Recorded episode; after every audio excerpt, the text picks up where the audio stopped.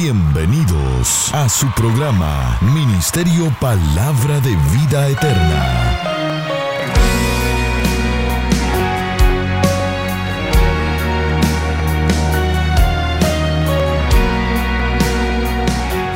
Con la administración de la palabra, Pastor Juan Interiano. Es fuente de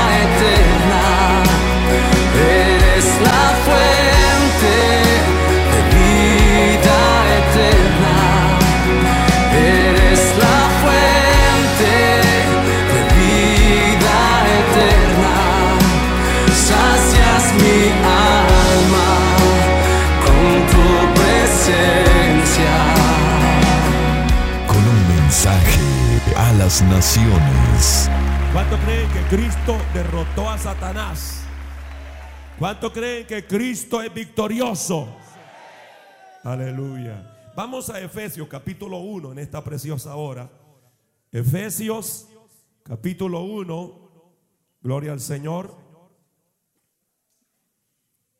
Diga conmigo la victoria total de Jesucristo.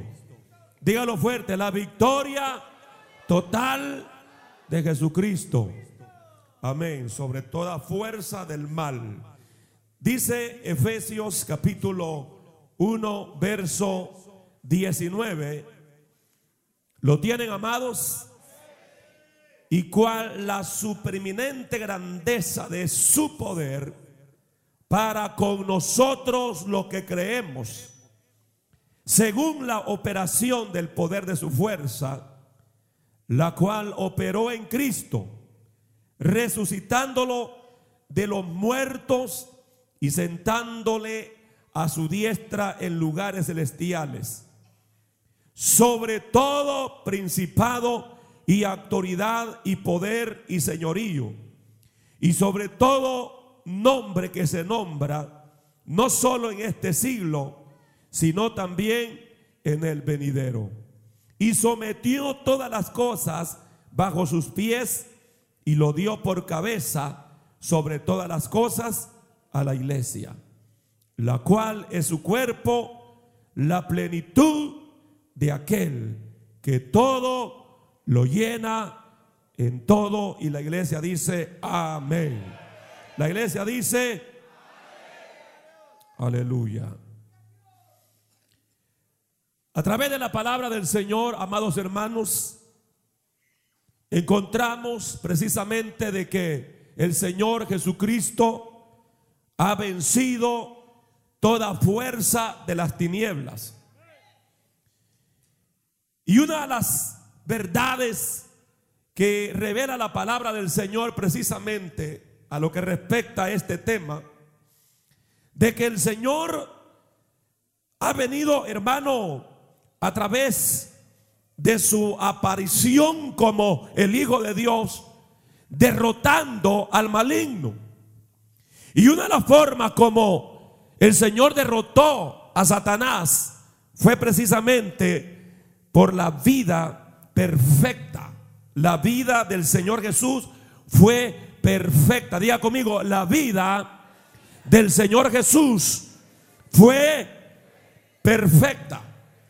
El apóstol Pedro, hablando en Primera de Pedro, capítulo 2, verso 22, dice que Cristo nunca pecó. Cristo no pecó nunca. Y jamás engañó a nadie. Cuando lo insultaban, dice Pedro, jamás contestaba con insulto. Y jamás amenazó a quienes lo hicieron sufrir. Más bien dejó que Dios lo cuidara y se encargara de todo, pues Dios juzga a todos con justicia. La palabra del Señor dice que en esa parte de la humanidad de Cristo fue tentado. Y es impresionante cuando uno ve, hermano, precisamente en la Biblia, que en el desierto el Señor Jesús fue tentado por Satanás. Y Satanás lo tentó en las tres áreas como es tentado un ser humano. Es decir, que Satanás tentó a Cristo en el espíritu, alma y cuerpo. Y en estas tres áreas, precisamente hermano, lo que la Biblia describe son los, los deseos de la carne, los deseos de los ojos y lo que es la vanagloria de la vida, o sea, el orgullo de la vida. La palabra del Señor dice claramente en Mateo capítulo 4 cómo el enemigo vino y tentó a Cristo. Dice que después de haber ayunado 40 días y 40 noches que tuvo el Señor, tuvo hambre. Y el maligno sabía que era una parte frágil en ese momento en la vida de Cristo Jesús. De manera que llegó y le dijo, ¿sabes qué? Si eres hijo de Dios, di que estas piedras se conviertan en pan. El enemigo siempre va a tentar en las partes más vulnerables en las cuales estás enfrentando. Pero nota que el Señor Jesucristo, Él no pecó, fue tentado. Y Él le digo, ¿sabes qué, Satanás? No solo de pan vivir el hombre, sino de toda palabra que sale de la boca del Dios de los cielos. Déselo con todo el poder, hermano, ese aplauso al Señor.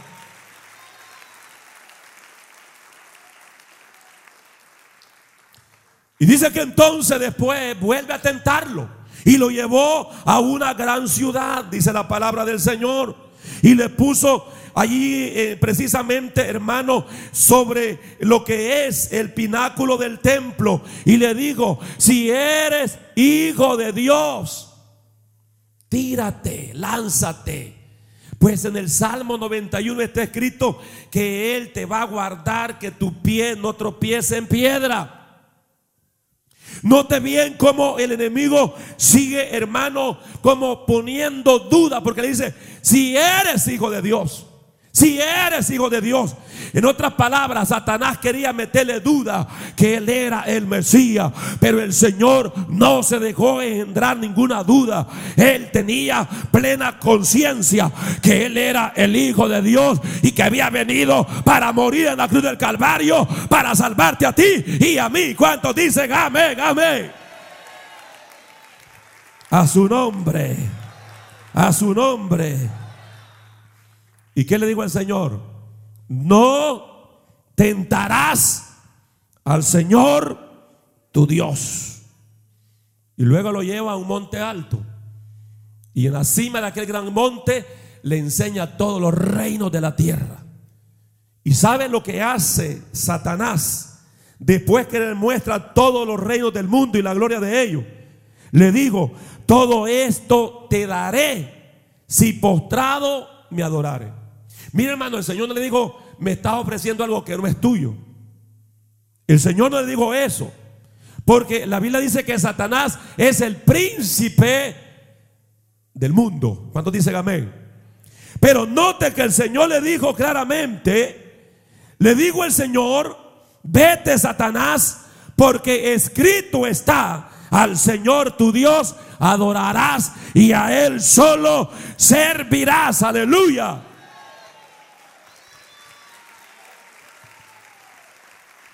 ¿Qué es lo que estoy mostrando? Que en el desierto Jesús fue tentado por el maligno, pero no pecó, pero no se rebeló en contra de Dios. Aleluya, porque Él es vencedor, Él es victorioso. Le servimos a un Dios que tiene control y poder de todas las cosas. ¿Cuántos dicen amén en este lugar? ¿Cuántos dicen amén en este lugar? El Señor venció derrotó las tentaciones del maligno. Ese es el Dios que tenemos, hermano.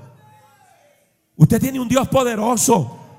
Se sienten orgullosos de tener un Dios poderoso. ¿Cuántos se sienten contentos de tener un Dios poderoso? Es nuestro Dios el que domina, el que reina para siempre.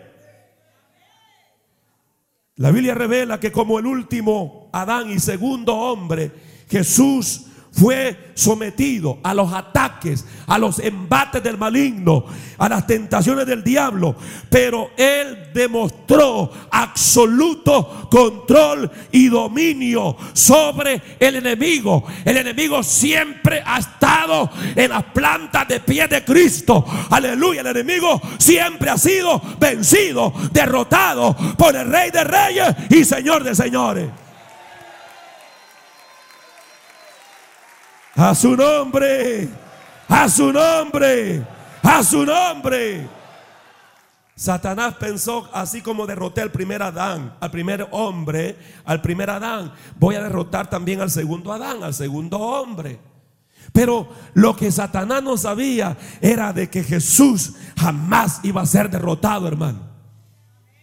Claro, claro, de la misma forma tentó a Adán, con las mismas tentaciones. Cuando usted ve Génesis capítulo 3, versículo 6, la Biblia dice que la mujer vio el árbol que era bueno. Y a la misma vez dice que era agradable a los ojos. A la misma vez dice que el árbol era codiciable. Estamos viendo las tres tentaciones.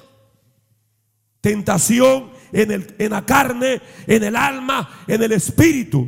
Y dice que ella entonces tomó de su fruto y comió.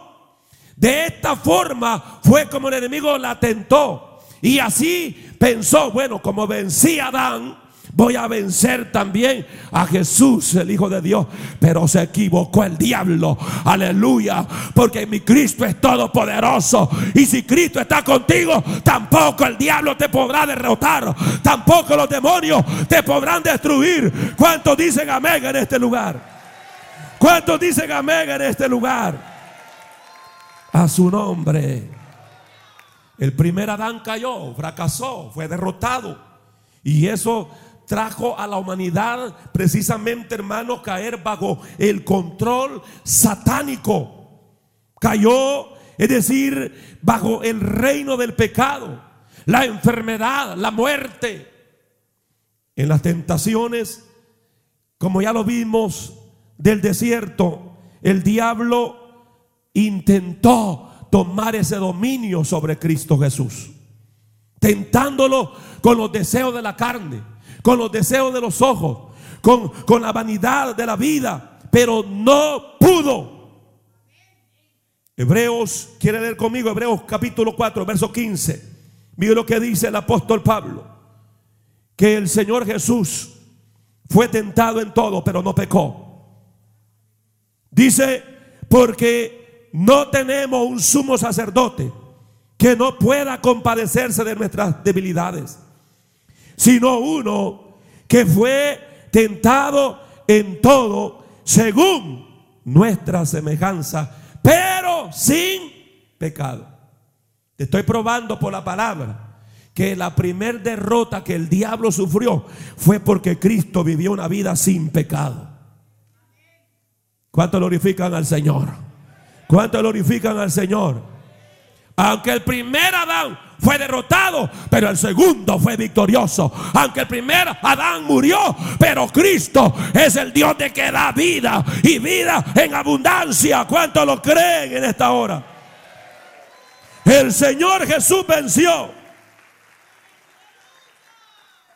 Era necesario que Jesús venciera, triunfara sobre las fuerzas de Satanás.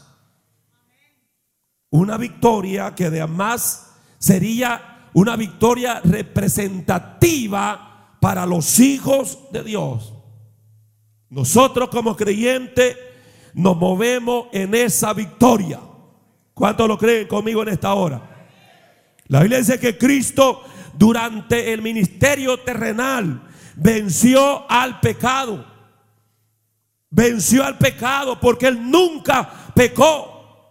Él venció el pecado, Él venció la enfermedad, Él venció los demonios, Él venció la muerte, Él es el vencedor, Él es el león de la tribu de Judá, Él es el alfa y el omega, el principio y el fin.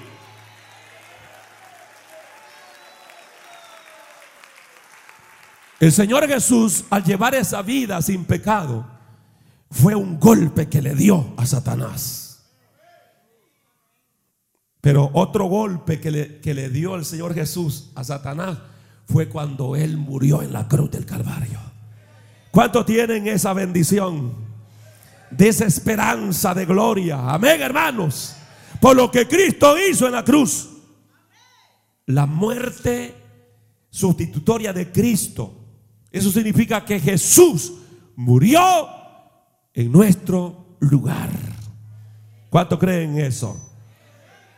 La Biblia dice en San Juan 12, 27, ahora está turbada mi alma. ¿Y qué diré? Padre, sálvame de esta hora, mas para esto ha llegado esta hora. Él estaba, dice la Biblia, turbado. ¿Cómo estaba el Señor? Turbado. Y estudiando esta palabra en el griego, esta palabra turbado que viene del griego tetaractai, que significa que el Señor estaba turbado, angustiado, porque él iba a ser hecho pecado en su muerte. Eso dice en 2 Corintios 5:21. Al que no conoció pecado, por nosotros lo hizo qué? Pecado. Para que nosotros fuésemos hechos justicia delante de él. Isaías 53:5. Mas él herido fue por nuestras rebeliones, molido por nuestros pecados. El castigo de nuestra paz fue sobre él y por su llaga fuimos nosotros curados. Te estoy dando Biblia, Gálatas 1:4, el cual se dio a sí mismo por nuestros pecados para librarnos del presente siglo malo, conforme a la voluntad de nuestro Dios y Padre. 1 Corintios 15:3. Porque primeramente os he enseñado lo que asimismo recibí, que Cristo murió por nuestro pecado conforme a las escrituras.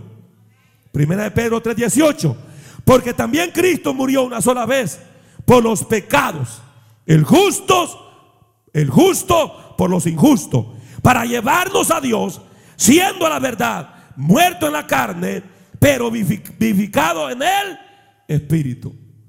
La palabra del Señor dice que Cristo murió en nuestro lugar.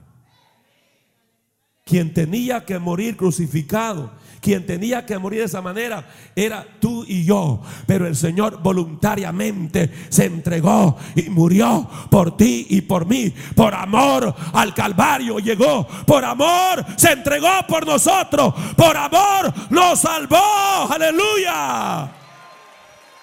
¿Cuántos somos salvos? ¿Cuántos somos salvos? Aleluya. Eso dice la palabra del Señor. Hay esperanza para el amigo, ¿verdad que sí, hermano? Hay esperanza para aquel que se ha apartado del Señor. Claro que hay esperanza. La Biblia dice que el que confiesa su pecado al Señor, el Señor le perdona y le limpia de toda maldad. Eso dice la palabra del Señor. Pastor, pero yo me he apartado de Dios. ¿Será que Dios puede tener misericordia de mí? Sí, Dios puede tener misericordia de usted. Pero ¿a dónde queda ese verso que dice, alma que pecare, esa morirá? Bueno, ahí mismo queda, donde está escrito, porque es una verdad, alma que pecare, esa morirá. Pero la Biblia dice que el Señor vino para deshacer todo pecado, gloria al Señor. Y a través de su muerte hay hay oportunidad de ser salvo, hay oportunidad de ser perdonado, hay oportunidad de ser restaurado. Gloria al Señor. Pedro negó al Señor tres veces, pero ¿sabe qué? El Señor lo perdonó, el Señor lo restauró, el Señor lo levantó. ¿Cuántos dicen amén en este lugar?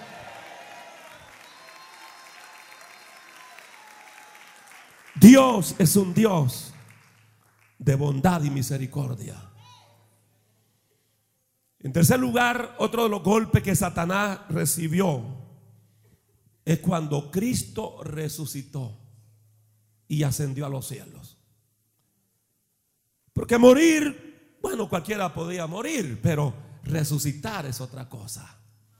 Y la Biblia dice que Jesús murió, pero al tercer día resucitó. Él vive, hermanos. Gloria al Señor. Él vive y reina para siempre. Aleluya. Los que lo creen levantan una alabanza dando gloria a Dios, gloria a Dios, gloria a Dios.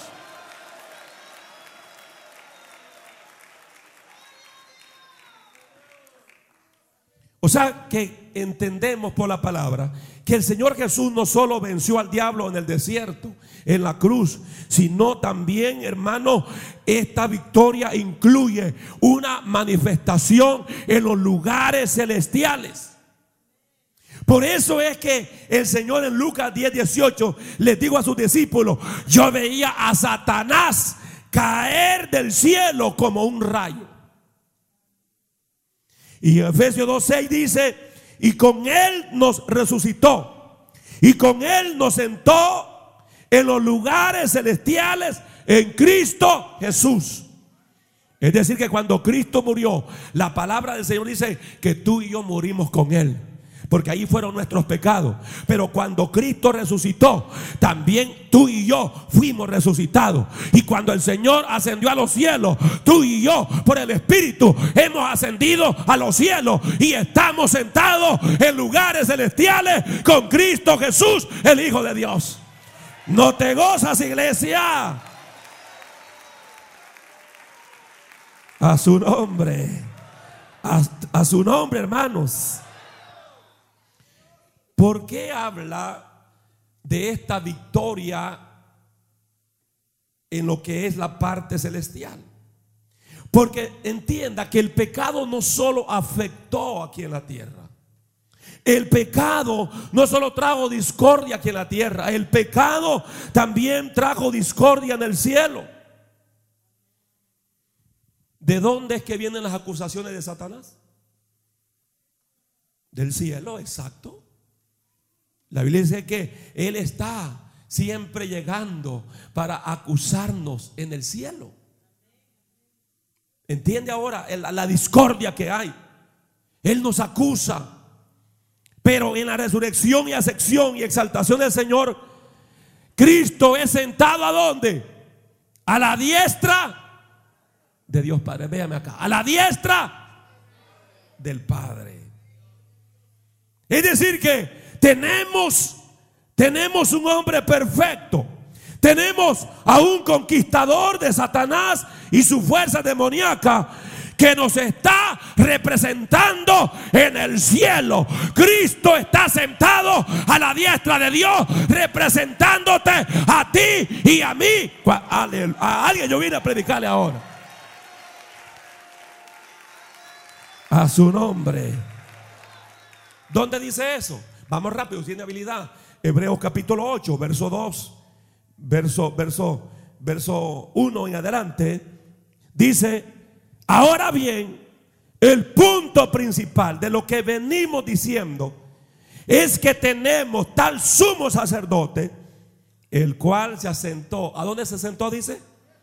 A la diestra del trono de la majestad en los cielos. Ministros ministro del santuario y de aquel verdadero tabernáculo que levantó el Señor y no el hombre. Ah, entonces hay un tabernáculo en el cielo. Amén, hermanos.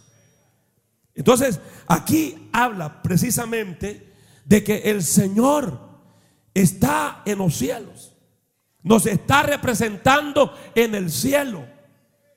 Cuando Satanás llega al cielo y te acusa, y a lo mejor comienza a sacar listado de tus pecados y le dice, ¿sabes qué, Padre Celestial? Esta persona ha sido un gran pecador y comienza a señalar toda la lista de pecados, el número uno, número dos, tres, eh, cien, doscientos, trescientos. Pero de repente se levanta el Cristo de la gloria y le dice, Padre, lo que dice Satanás es cierto, esa persona es pecadora, pero ¿sabes que un día domingo en el auditorio de Damasco aceptó a Cristo, me aceptó a mí como Salvador personal y desde ese día su lista de pecados ha quedado a su nombre quedó borrada. ¿Cuántos dicen amén, hermano? Quedó como borrada por la sangre de Cristo. Y como Martín Lutero en cierta ocasión dijo, y se lo dijo al diablo porque el diablo lo estaba acusando, y le estaba diciendo, ¿sabes qué? Tú eres pecador. Y le dijo Lutero, es cierto, diablo, soy pecador, pero pecador arrepentido, le dijo. Y no me siga mencionando más mi pasado, porque te voy a mencionar tu futuro, le dijo. Te espera lago de fuego, te espera infierno, aleluya. ¿Cuántos dicen amén en esta hora? ¿Cuánto hemos sido alabados por la sangre de Cristo? ¿Está agradecido con esa sangre? Si está agradecido, denle un fuerte aplauso en gratitud entonces.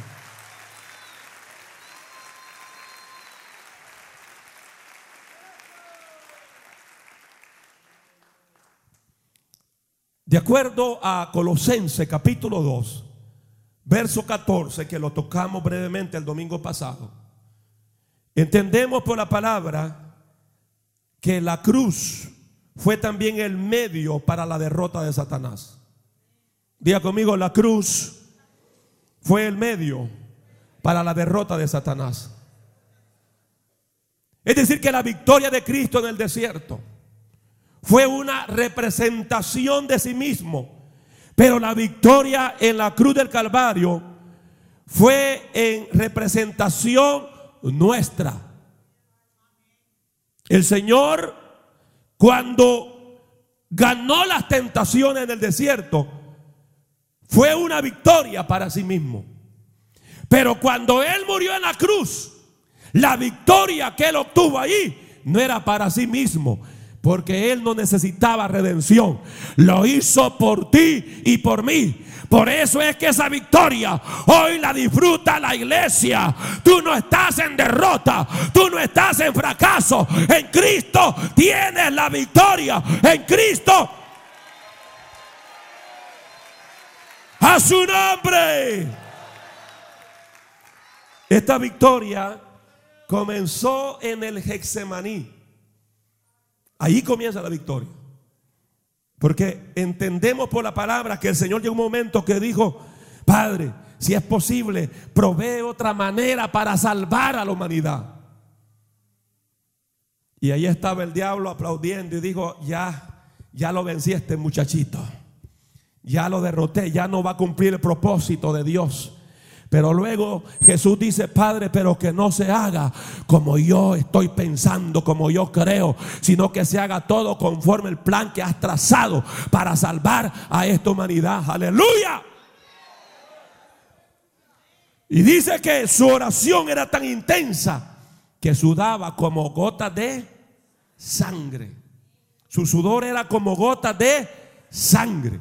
Porque ahí estaba, hermano, ahí comenzó. Pero ahí el Señor comenzó con victoria. Y esa victoria se consumó en la cruz. Por eso dice Colosenses 2.14, anulando el acta de los decretos que habían contra nosotros, que nos era contraria, quitándola de en medio y clavándola en la cruz y, y despojando a los principados, a las potestades. Los exhibió como públicamente triunfando sobre ellos en la cruz. Cristo ya venció en la cruz al diablo, a los demonios. Cristo ya venció la potestad.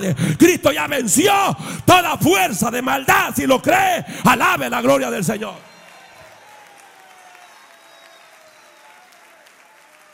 La Biblia dice que Jesucristo triunfó sobre ellos y los exhibió públicamente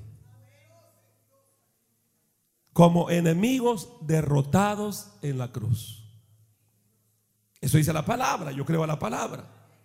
Y yo quiero finalizar en esta hora mencionándote por lo menos cinco fases o facetas o ámbitos, como quiera llamarle, donde el enemigo fue derrotado. En primer lugar,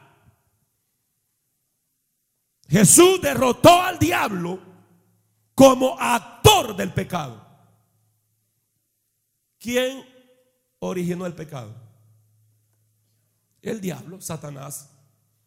Primera de Juan 3:8 dice, El que practica el pecado es del diablo. No mire que está a su lado. El que practica el pecado es del diablo. Porque el diablo peca desde el principio. San Juan 8:44 dice que Satanás es padre de toda mentira. Y cuando él habla, ¿habla qué? Mentira. Por eso usted no puede confiar en los hombres, hermano, en el sentido de, de las promesas de los hombres. ¿Estamos claros? Nuestra confianza tiene que estar exclusivamente en Dios. La Biblia dice claramente, porque el diablo peca desde el, principio. Pero para esto apareció el Hijo de Dios, para deshacer toda obra de pecado, toda obra de maldad, toda obra del diablo. Si alguien tiene poder para deshacer el pecado, se llama Cristo. No importa el pecado que hayas cometido, si lo confiesas a Él, Él te perdona, Él te limpia, Él desarma, Él deshace esa obra. ¿Cuántos lo creen conmigo en este lugar? ¿Cuántos lo creen conmigo? Que la sangre de Cristo tiene poder para limpiar pecados. Eso dice la palabra del Señor. En otro ámbito lo derrotó como el actor, en la parte que Él es el actor de las enfermedades. Nunca fue la voluntad de Dios de que nosotros los seres humanos cayéramos en el pecado. Que nosotros los seres humanos los enfermáramos. Eso vino como consecuencia del pecado, de la desobediencia. Así que cuando, cuando llega la enfermedad, acordémonos, hermano, que no ha sido el plan de Dios para nuestras vidas. Isaías 53, 4 dice, ciertamente llevó él nuestras enfermedades y sufrió nuestros dolores. Y nosotros le tuvimos por azotado, por herido de Dios. Cuando Cristo muere en la cruz, nota bien, vence el pecado como también vence la enfermedad. La palabra del Señor dice, por su chaga fuimos nosotros sanados. Gloria al Señor. Usted llegó enfermo a este lugar. Dios Dios tiene el poder para sanarte porque ya esa enfermedad la llevó Cristo en la cruz del Calvario y la venció.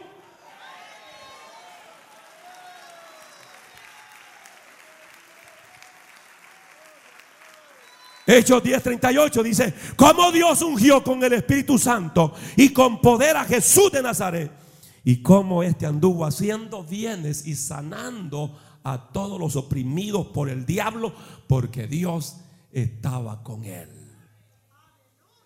En la manifestación del ministerio terrenal de Cristo, lo vemos con esa autoridad ungido, libertando, sanando, porque para eso Él vino. Él vino para dar libertad a los cautivos, Él vino para sanar al enfermo, Él vino para librar al más vil pecador del infierno, Él vino para eso, Él vino para deshacer toda obra de las tinieblas, Él vino para dar vida y vida en abundancia. A su nombre, a su nombre. Para eso Él vino para dar vida, para dar salud. Y cuando las enfermedades ataquen tu vida, recuerda la promesa que ya el Señor venció las enfermedades. ¿Cuántos dicen amén? Si usted llegó enfermo, Dios lo puede sanar hoy mismo. Solo tiene que creer. Esto, esto hermano, es por fe. La salvación se recibe por fe. La sanidad se recibe por fe. Los milagros se reciben por fe y no tiene que pagar. Si alguien le cobra, hermano, ya es un charlatán. Porque los milagros de Dios no se venden. ¿Cuántos dicen amén? Los favores de Dios no se venden. Los favores de Dios solo se reciben por la fe. ¿Ustedes lo creen? Pero ¿qué más?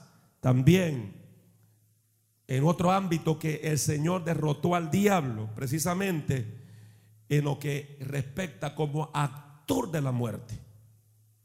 ¿Quién es el actor de la muerte? El diablo. El actor del pecado, ¿quién es? El diablo. El actor de la enfermedad, ¿quién es? ¿Quién es el actor de la muerte? El diablo. Pero el Señor lo derrotó. Porque Hebreos capítulo 2, verso 14, dice, así que por cuanto los hijos participaron de carne y sangre, Él también participó de lo mismo. ¿Para qué?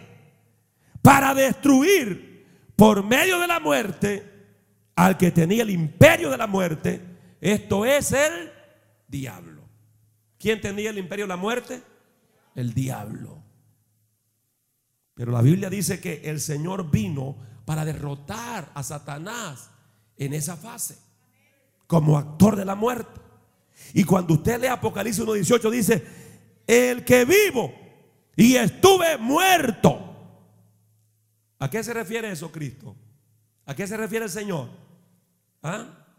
Dice, el que vivo y estuve muerto, mas sé aquí que vivo por los siglos de los siglos. Amén. ¿Sabe lo que dice? Iglesia, es cierto, morí, me mataron en la cruz. Pero ¿sabe qué, iglesia? Así como también estuve muerto, así es una realidad que ahora vivo, ahora está vencida la muerte. Él digo, ¿dónde está muerte? Tu aguijón, ¿dónde, oh sepulcro? Tu victoria absorbida ha sido la muerte en victoria a su nombre. Aleluya. ¿Y qué más digo el Señor? Y tengo las llaves de la muerte y del Hades. Tengo las llaves de la muerte y del Hades. Porque usted puede decir, amigo, bueno, pastor, pero, pero yo, yo tenía un, un, amigo que, era cristiano y se murió. ¿Y cómo es que, que ya está vencida la muerte? ¿Cómo usted me responde a eso? Murió, físicamente murió. Y me está diciendo una verdad, físicamente murió. Pero ahí no queda todo. Porque la Biblia dice claramente en San Juan 5:28 que llegará el momento que los que están en los sepulcros oirán la voz de Dios. Los que murieron en Cristo van a oír esa voz para ser resucitados. Gloria al Señor. ¿Cuántos dicen amén en este lugar? ¿Qué es lo que está mostrando? Que así como Cristo murió, resucitó. Si la muerte física nos sorprendiera, pues sabe que nos van a sepultar. Pero llegará el día que el Señor nos va a resucitar y nos va a dar un cuerpo de gloria. Un cuerpo que ya no se va a envejecer, que ya no va a enfermar. Amasó jalaya. Cuánto alaba la gloria de Dios. A su nombre. Y tengo la llave de la muerte y del Hades, dice el Señor. O sea, el Señor, el Señor derrotó al enemigo, venció al enemigo como actor de la muerte. Porque Él es vida. ¿Cuántos dicen amén? El diablo en su misión específica es matar, hurtar, destruir pero la misión específica de Cristo ha sido venir a dar vida. El diablo mata. El diablo mata, dije hermano. Por eso, ¿cómo, ¿cómo que usted va a estar bajo ese dominio de destrucción, de muerte? ¿Ah? No, venga al dador de la vida. Venga Jesucristo, el Hijo de Dios. Él te ama y Él puede salvar tu alma y Él quiere perdonar tus pecados y Él quiere darte vida eterna. Aleluya. ¿Cuántos dicen amén? ¿Cuántos dicen amén? ¿Cuántos dicen amén? Me impacta lo que dice Juan capítulo 5, verso 24. De cierto, de cierto os digo, el que oye mi palabra y cree al que me envió, tiene vida eterna.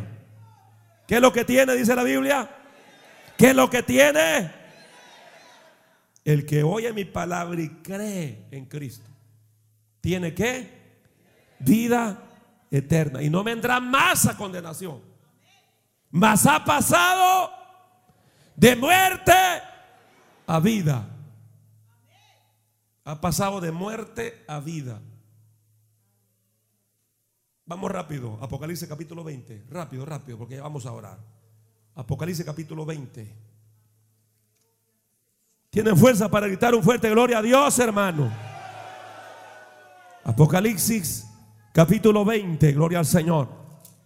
La palabra del Señor habla precisamente a lo que respecta a todo esto que estamos hablando. Y dice el verso 11 en adelante, y vi un gran trono blanco y al que estaba sentado en él, de, delante del cual huyeron la tierra y el cielo. Y ningún lugar se encontró para ellos. Verso 12, vi a los muertos, grandes y pequeños de pie, ante Dios. Y los libros fueron abiertos. Y otro libro fue abierto, el cual es el libro de la vida. Y fueron juzgados los muertos por las cosas que estaban escritos en los libros según sus obras. Note bien, aquí está hablando de un juicio que se le titula el juicio ante el gran trono blanco. Véame acá, el juicio ante el gran trono blanco. Aquí no hay ningún creyente. Aquí no hay ningún salvo. Todos los que se presentan acá en este juicio serán los que despreciaron la vida en Cristo Jesús. El verso 13 dice, y el mar entregó los muertos que había en él. Y la muerte y el Hades entregaron los muertos que había en ellos. Y fueron juzgados cada uno según sus obras. Y la muerte y el Hades fueron lanzados al lago de fuego. Esta es la muerte segunda. El que no se halló escrito en el libro de la vida fue lanzado al lago de fuego. Note bien, hermanos, de que Dios nos ha librado de la muerte segunda. Diga conmigo, el Señor me ha librado de la muerte segunda. Y también muchos hemos sido librados de la muerte física ya. Su servidor en muchas ocasiones ha sido librado de la muerte física, ¿ah? de enfermedades terribles, de accidentes. ¿A cuánto el Señor los ha librado? ¿Ah? Pero, pero tenemos una gran promesa y es que todos aquellos que nos afianzamos en la gran promesa de Jesús, que Él derrotó la muerte, pues ya no habrá muerte segunda para nosotros. ¿Estamos claros, hermano? Si el Señor, si el Señor nos permitiese morir físicamente, tenemos promesa. Nosotros vamos para un lugar mejor.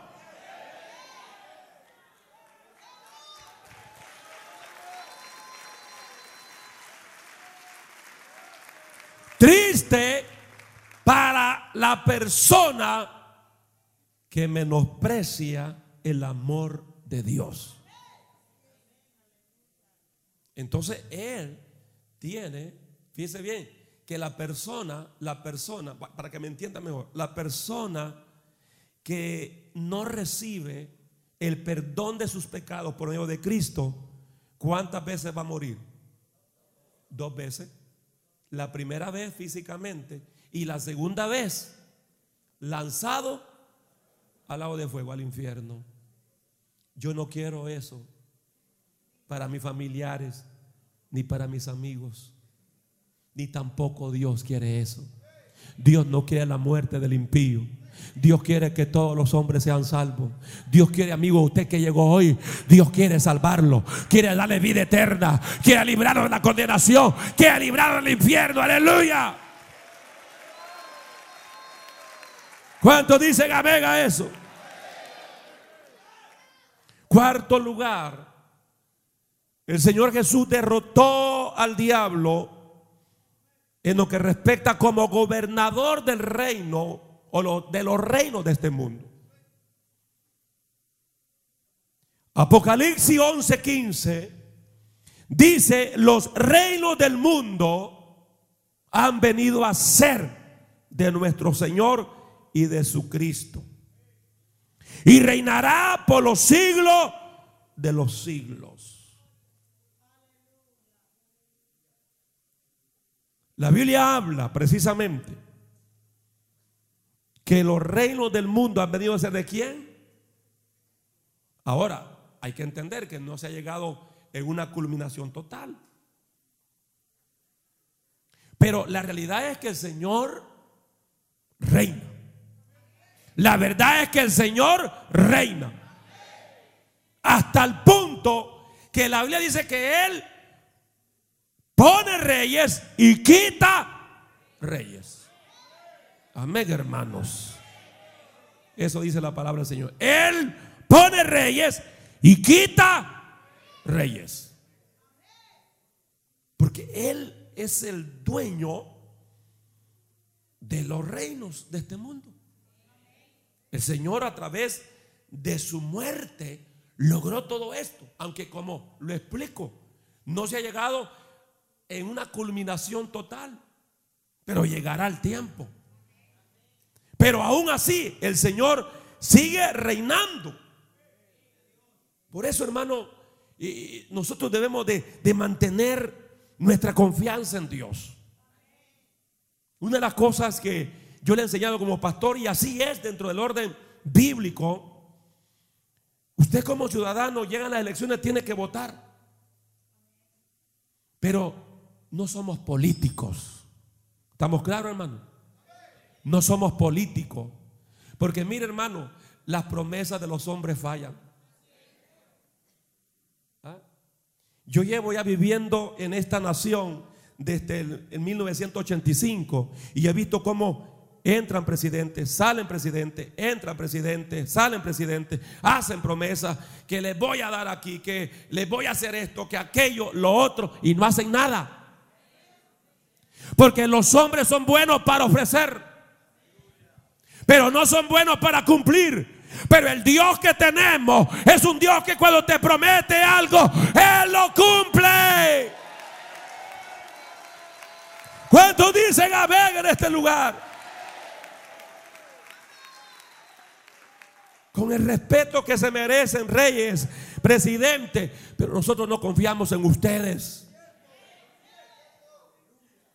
Y si usted está confiando en un rey, en un presidente, conviértase a Cristo. Usted no tiene que estar confiando en hombres cabezas de alfiler. Su confianza tiene que estar puesta en el Dios de los cielos.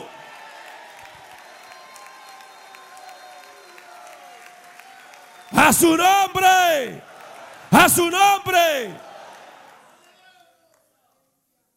Hay un montón de comentarios. Oh, ya los van a votar. Oh, ya los van a sacar de acá. ¿Ah? ¿De quién depende usted, pues? ¿Del hombre o de Dios?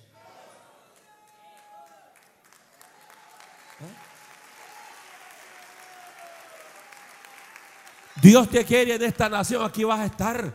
Es más, Dios ha hablado a través de grandes siervos de Dios. Yo acepto esa palabra, que la iglesia que va a ser usada en un movimiento poderoso de avivamiento va a ser la iglesia hispana. Yo creo que se está preparando el ambiente para un avivamiento poderoso. Yo creo que algo grande se avecina. Yo creo que tú y yo vamos a ser protagonistas de este Alguien puede levantar la mano y decir yo, yo, yo, yo voy a ser protagonista, yo, yo.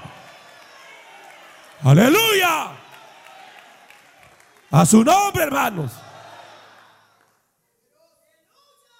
Nuestra confianza está en Dios. Y nuestra confianza tiene que estar en Dios. Él es el dueño de todo. De todos los reinos. Pues en el Salmo 24, verso 1 nos dice, de Jehová es la tierra y su plenitud el mundo y todo lo que en él habita. Todo, todo es del Señor. Ese es tu papá, ese es mi papá, ese es tu padre, ese es mi padre, el dueño de todo, de todo, de todo, de todo, de todo.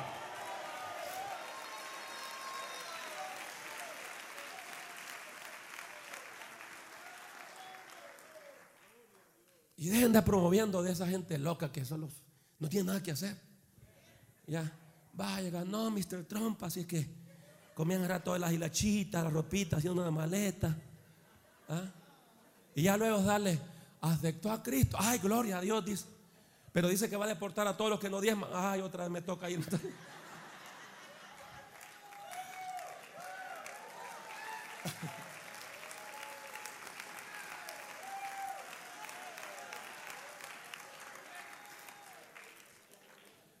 Dejémonos de cosas, hermano. Nosotros confiamos en Dios. ¿Cuántos cuánto confían en el Señor? Él es poderoso. Me recuerdo que estaba trabajando en, cierto lugar donde, hermano, la persona nueva que llegó la agarró conmigo. Y no iba. Y yo sé que el, el- el enemigo lo que quería era sacarme de ese trabajo. Pero yo me puse en oración y le dije, Señor, de ese trabajo voy a salir no cuando quieras ese jefe nuevo que ha llegado, sino cuando tú quieras, Señor. Y así se habla, hermano, y así se ora también. Y así le diga, Señor, hasta que tú quieras. Si usted dice que mañana me salga, mañana me salgo. Pero si usted dice que entre un año, ese jefecito me va a aguantar allí.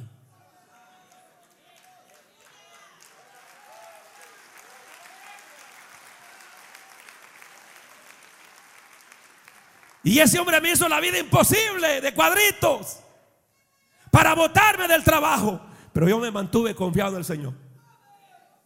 Una hora antes para llegar al trabajo, o sea, antes de irme para el trabajo, una o dos horas de oración. Y llegaba al trabajo a orar otra vez. Y mantenía esa comunión con Dios, tres, cuatro horas de oración todos los días y trabajando. O sea que se puede orar y aún trabajando. ¿Cuántos dicen amén? Pero fue tanto, hermano, el acoso que llegó el momento que en, en la parte humana yo dije, lo lograste. Tú querías eso, votarme. Se lo dije a él, lo lograste, ya te aguanté mucho, le dije. Me voy. Así como ustedes que tienen la maleta hecha. Me voy.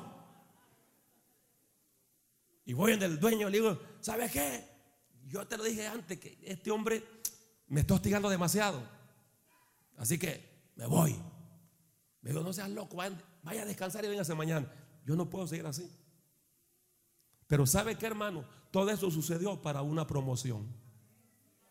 Porque el siguiente día, cuando llegó la hora de entrar, yo decía, ¿voy o no voy? ¿Le entro o no le entro? Pero ¿qué? ¿sabe qué sucedió? Que ya tipo, ya, ya dije, no, no voy, no fui. Y me puse a orar y no fui. Pero en la tarde, el último pago, estaba el cheque sin firmar. Y yo dije, Dios mío, tengo que ir, Señor. Y cuando llego y me dice el jefe, no eres mi amigo. No, ¿cómo que no somos amigos? Somos súper amigos, cheradas, le dije yo. ¿Por qué no veniste? Yo te dije el problema que hay. Pues usted no se va de aquí, me dijo.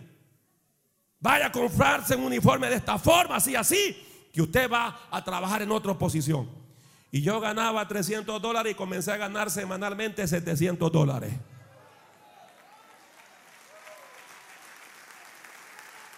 Dios es fiel, hermano. Confía en el Señor. Los que confían en Dios son como el monte de Sión. Son como el monte de Sión que permanecen para siempre. A su nombre. A su nombre. A su nombre. Así que tranquilo. Hoy más que nunca abrace a sus hijos. Porque los niños es de entenderles. Hay niños que andan preocupados.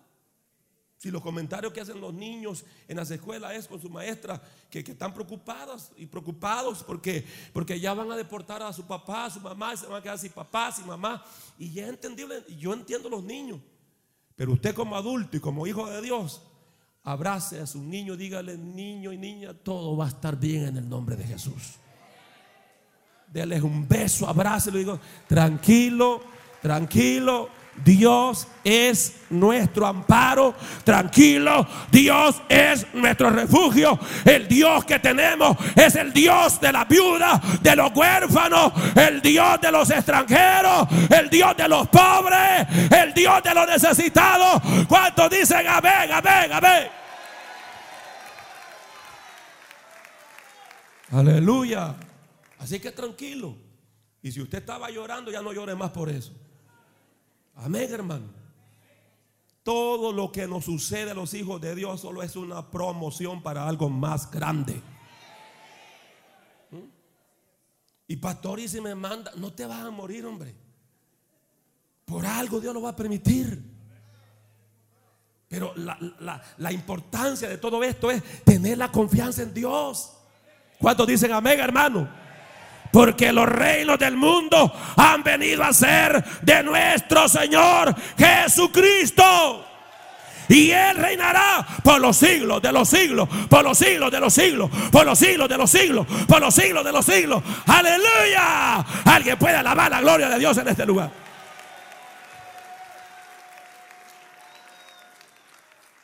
Y vamos a la porción que leímos, ya para ir finalizando, Efesios capítulo 1. Quinto lugar, el Señor Jesús derrotó al diablo en esa fase celestial. Dice el verso 19, y cuál la supereminente grandeza de su poder, para con nosotros los que creemos según la operación del poder de su fuerza, la cual operó en Cristo. ¿Qué dice? Resucitándole de los muertos y sentándole a su diestra en los lugares. ¿A dónde, hermano? Véame acá. ¿A dónde dice la Biblia? En lugares celestiales. Sobre todo principado y autoridad y poder y señorío. Y sobre todo nombre que se nombra no solo en este siglo, sino también en el venidero. ¿Y qué más dice? Y sometió todas las cosas bajo sus pies. Y lo dio por cabeza sobre todas las cosas. ¿A quién? A la iglesia, la cual es su cuerpo, la plenitud de aquel que todo lo llena en todo. Él lo llena en todo.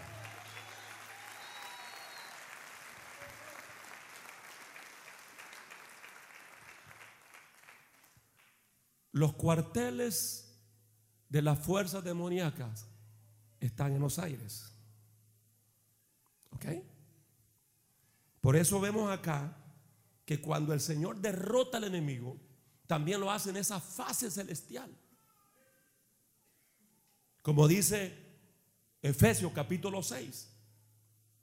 Pablo dice que no tenemos lucha contra carne ni sangre, sino contra principados, contra potestades, contra gobernadores de las tinieblas. ¿Dónde? En las regiones celestes. Pero con la muerte de Cristo en la cruz, con la muerte de nuestro amado Salvador, ¿sabe qué? El Señor venció principados, potestades, gobernadores en las regiones. Amasó, aleluya, aleluya,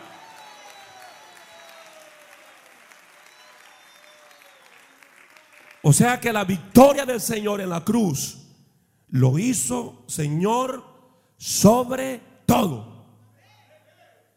Primera de Pedro 3:22, quien habiendo subido al cielo está a la diestra de Dios y a él están sujetos, escuche bien. Mire a Cristo están sujetos, ¿sabe qué? Ángeles, autoridades y potestades. Todas las cosas están bajo a sus pies. ¿Se gozan por eso, hermano? Todas las cosas están bajo sus pies. Por eso que el Señor, cuando ya había resucitado, Mateo 28, 18, Él le dice a sus discípulos claramente, Jesús se acercó y les habló diciendo, toda potestad se me ha sido dada, ¿dónde? En el cielo y en la tierra. ¿Quién es el que tiene toda la potestad en el cielo? Jesucristo. ¿Quién el que tiene la potestad completamente toda aquí en la tierra? Jesucristo. Entonces, ¿por qué nos vamos a afligir? ¿Ah? ¿Por qué vamos a andar llenos de temor y de ansiedad? ¿Por qué? Si nuestro Dios es el que tiene el control de todas las cosas.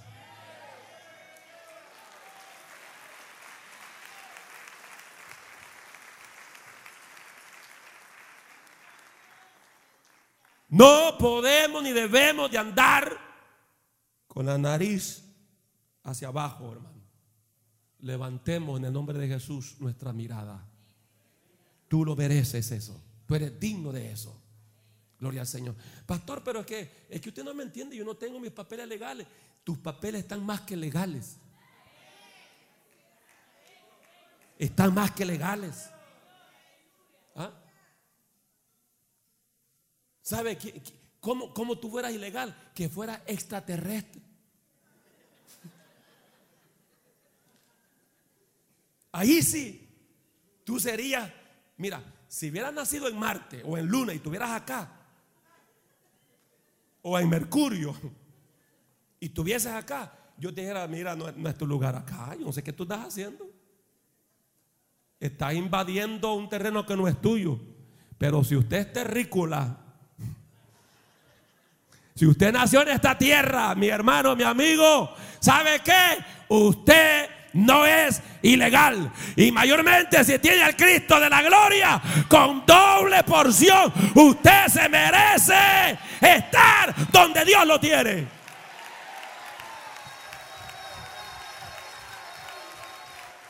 Aleluya. Alguien puede celebrar en esta hora esta gran victoria. Aleluya. ¿Y qué venía pensando usted? Que yo le iba a predicar, ay hermano, hoy sí hermano, nos desarmaron la fiesta. No, esto se puso bueno hermano. Esto se puso bueno. Grandes cosas vienen ya hermano. ¿Cuántos dicen amén? Y apláudele con gozo al Señor.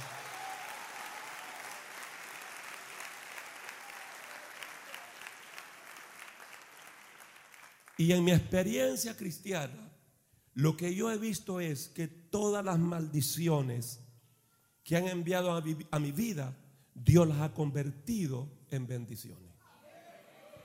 Y todo el proceso que se está viviendo, no solo con los hispanos, no solo con los hispanos, son muchos grupos étnicos que están pasando este proceso. Pero independientemente de eso, hermano, yo puedo por la palabra creer y por la fe que todo va a obrar para bien a los que amamos al Señor.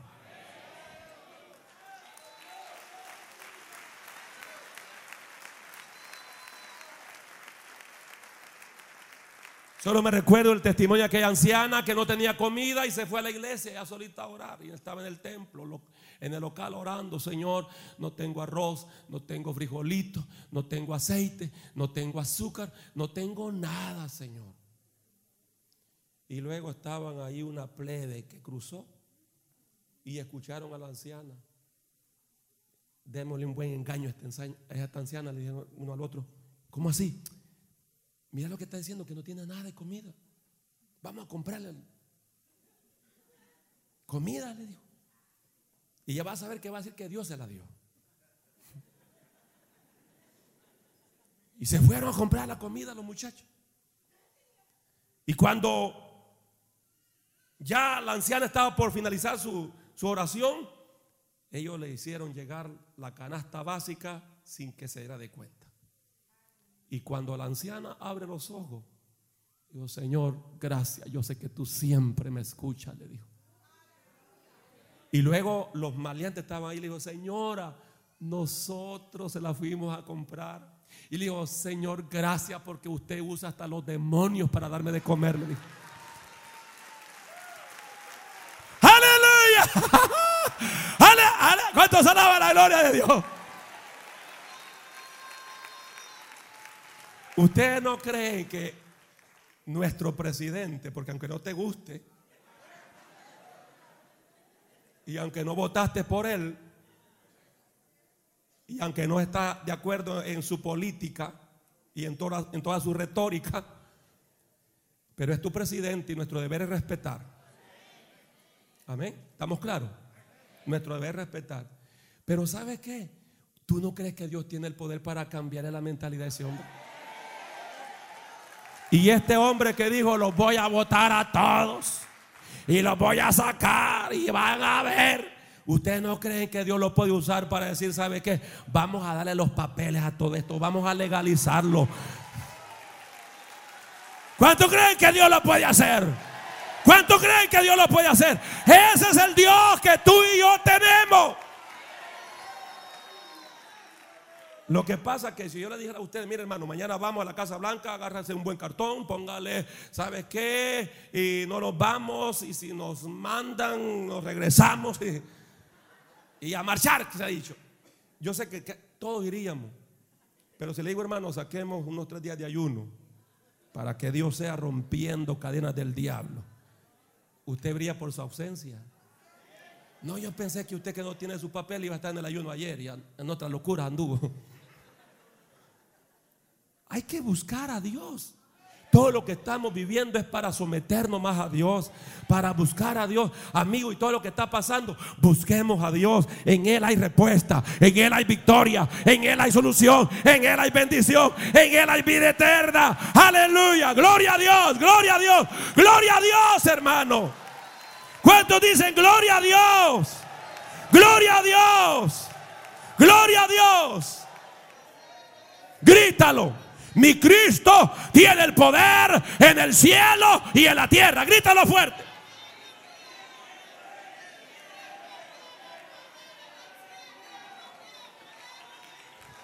que tú y yo vamos a hacer.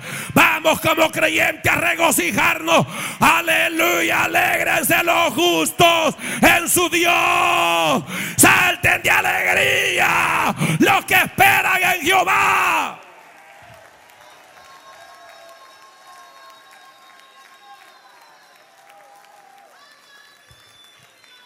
Cristo sobre Satanás, sobre su reino entero de las tinieblas. Él los ha conquistado, los ha vencido. ¿Cuánto lo creen, hermano? Todos están derrotados y bajo sus pies.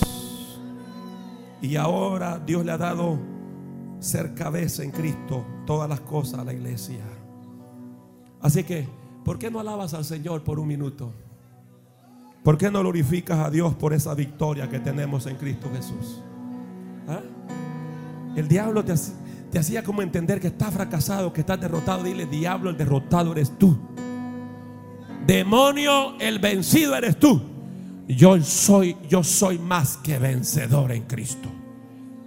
Yo soy más que vencedor en Cristo. Levante esas manos en esta hora. Levante esas manos. Aleluya y glorifica al Señor. Únete, únete al cántico celestial. Oh, diciendo aleluya, aleluya, aleluya, aleluya, aleluya. Vamos a adorar al Señor porque nuestro Dios reina. Nuestro Dios reina, nuestro Dios es poderoso. Aleluya. Esas manos.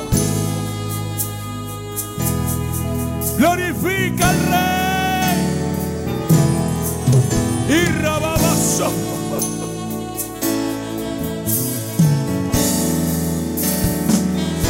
Oh, todos los reyes de la tierra vendrán y adorarán al Rey de Reyes y Señor de los Señores. Levante esa voz y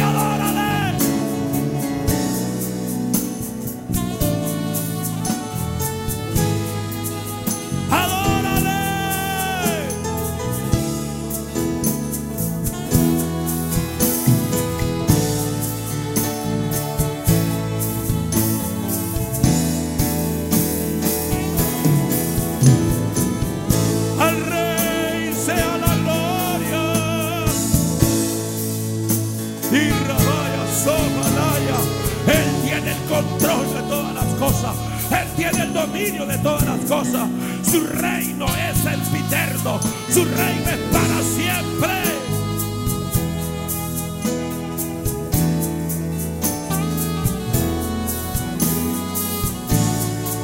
Lo cantamos y decimos todos juntos.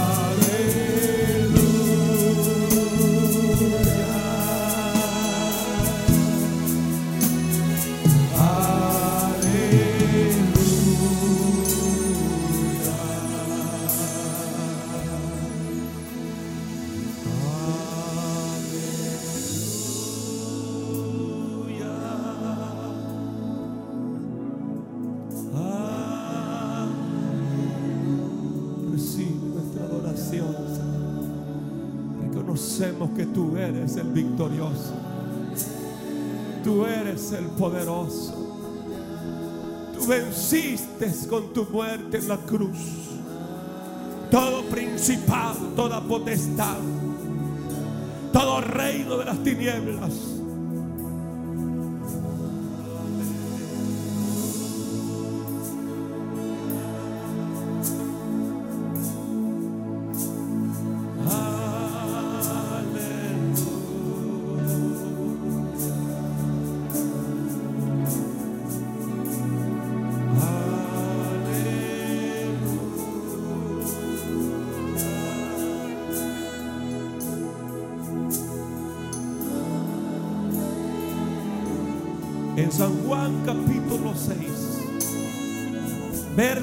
37, Jesús dijo estas palabras. El que a mí viene, yo no le echo fuera. En otras palabras, el Señor dice, todo aquel que quiere mi vida, todo aquel que quiere mi perdón, mi amor, mi gracia, yo no le voy a rechazar, yo lo recibo. Y yo quiero en esta hora hacer un llamado a aquellas personas que no tienen a Cristo en su corazón. O a lo mejor te has apartado de Dios. Pastor, ¿hay esperanza para mí? Sí, hay esperanza de restauración. David que pecó, mató, adulteró, Dios en su misericordia y que de acuerdo a la ley le tocaba muerte, Dios lo perdonó. Dios lo restauró. El apóstol Pedro negó su fe tres veces. Pero el Señor lo primero que hizo cuando resucitó fue ir a buscar a Pedro. Y lo encontró que estaba pescando. Y cuando Pedro vio al Señor le dijo, Señor, apártate de mí que soy pecador. Yo no merezco, pero el Señor se acercó, lo abrazó, lo perdonó, lo restauró. Porque ese es el Dios que tenemos, Dios de misericordia. Así que voy a pedir a aquellas personas que en esta hora van a recibir el amor de Dios, van a recibir el perdón de sus pecados. Le invito que salga de, esa, de esa silla, de, esa, de ese asiento. Venga, venga a recibir el amor de Dios. Hoy más que nunca usted necesita de Dios. Hoy más que nunca usted necesita la gracia del Señor. Dios bendiga esta vida, Dios bendiga esta otra vida. Hoy más que nunca usted necesita el favor de Dios. Dios le ha traído para perdonarle. Dios le ha traído para restaurarle. Dios le ha traído para darle de su gracia.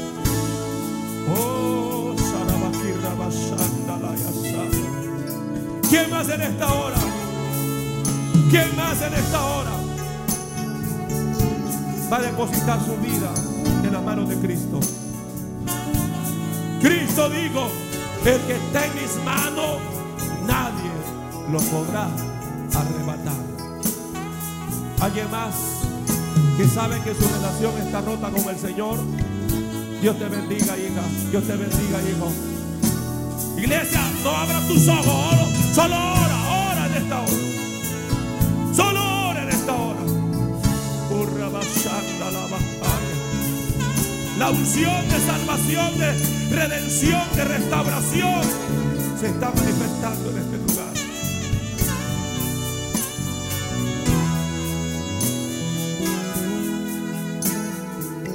Dios te bendiga, hijo. Dios te bendiga, hijo. ¿Quién más en esta hora?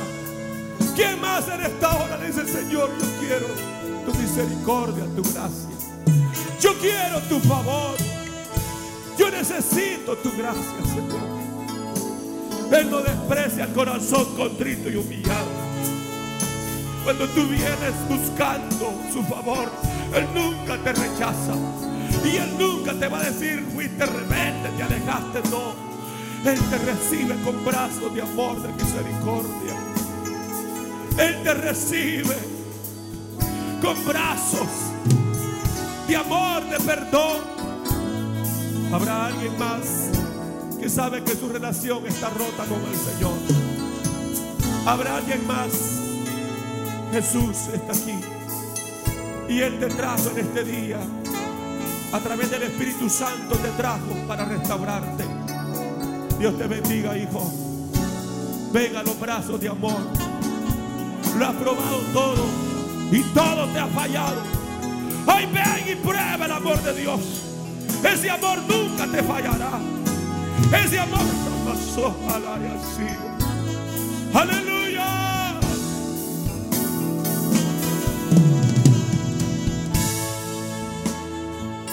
¿Quién más en esta hora dice Señor? Quiero tu gracia. Quiero tu favor. Quiero esa vida victoriosa. Quiero esa vida plena. ¿Quién más? Venga corriendo a los brazos de amor, de misericordia. Venga corriendo a esos brazos de amor. Jesús te está llamando, hijo. Jesús te está llamando, hija.